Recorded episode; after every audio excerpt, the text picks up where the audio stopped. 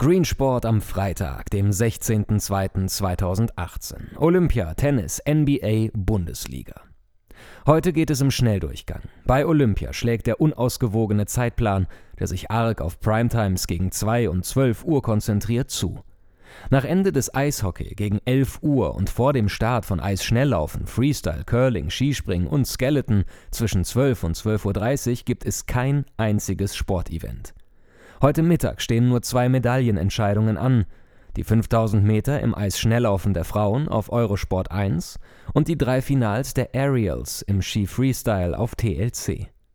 Nach der 2:5 Niederlage Deutschlands beim gestrigen Auftakt des Olympischen Eishockeyturniers der Männer steht um 13:10 Uhr das zweite Spiel an. Schweden gegen Deutschland, Schweden 4:0 Sieger gegen Norwegen, TLC überträgt ab 13:10 Uhr.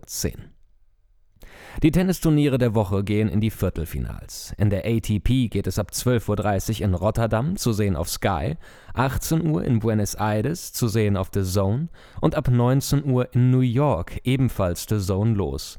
Bei der WTA startet Doha ab 13.30 Uhr, ebenfalls The Zone. In Rotterdam steht Roger Federer nach seinem Sieg gegen Philipp Kohlschreiber im Viertelfinale gegen den Local Guy Robin Hase mit einem Sieg gegen Hase wird Federer am Montag der neue Weltranglistenerste und damit der älteste Weltranglistenerste der ATP ever. In der NBA startet in Los Angeles das All-Star Weekend ab 3 Uhr mit dem Nachwuchsspiel, der Rising Stars Challenge mit den Rookies und Sophomores zwischen Team USA und Team World. Ab 3 Uhr auf Sport 1 US, The Zone und NBA TV. Das Freitagsspiel der Bundesliga ist der 11. Hertha BSC gegen den 16. Mainz. Mainz ist so weit nach unten durchgereicht worden, dass es für Trainer Sandro Schwarz und Manager Ruven Schröder ungemütlich geworden ist. Das Team funktioniert nicht. Aus den letzten sechs Spielen hat es die zweitschwächste Punktezahl der Liga herausgeholt. Zwischen Team und Fans wurde in Hoffenheim ein Bruch sichtbar. Das Präsidium muss sich nach der frischen Wahl von Stefan Hofmann zum neuen Präsidenten nach der Katastrophe Kaluza erst noch eingrooven. Stuff Happens, kurz und schmerzlos. Die chinesische Wanda Group hat ihren 17% Anteil an Atletico verkauft. Die Financial Times stellt den Verkauf im Zusammenhang mit der engeren Leine der chinesischen Regierung bezüglich Auslandsschulden von chinesischen Konzernen.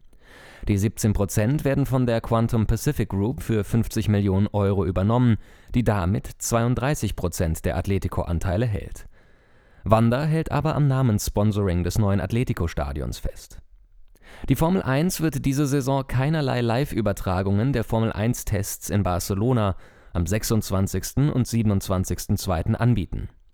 CBS wird sein Paystream-Angebot CBS Sports HQ noch im Februar starten.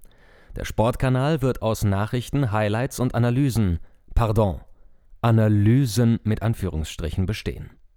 Anders als die NFL registriert die NBA steigende TV-Zuschauerzahlen. Auf den großen Networks und bei NBA TV werden im Schnitt 1,4 Millionen Zuschauer, 15 Prozent mehr als im Vorjahreszeitraum und auf den lokalen Sportsendern 9 Prozent mehr Zuschauer gezählt. Auf ESPN und TNT werden die besten Quoten seit vier Jahren eingefahren in den USA hat das kostenpflichtige Streamangebot YouTube TV von Google einen Deal mit Turner Sports TNT TBS abgeschlossen und wird einige NBA, March Madness und Champions League Spiele zeigen, sowie die PGA Championship. Es werden die Kanäle MLB Network und NBA TV übernommen und gegen eine Zusatzgebühr auch die Streamangebote von MLB TV und dem NBA League Pass. Gleichzeitig erhöht YouTube TV seinen Abopreis von 34 auf 40 US-Dollar pro Monat.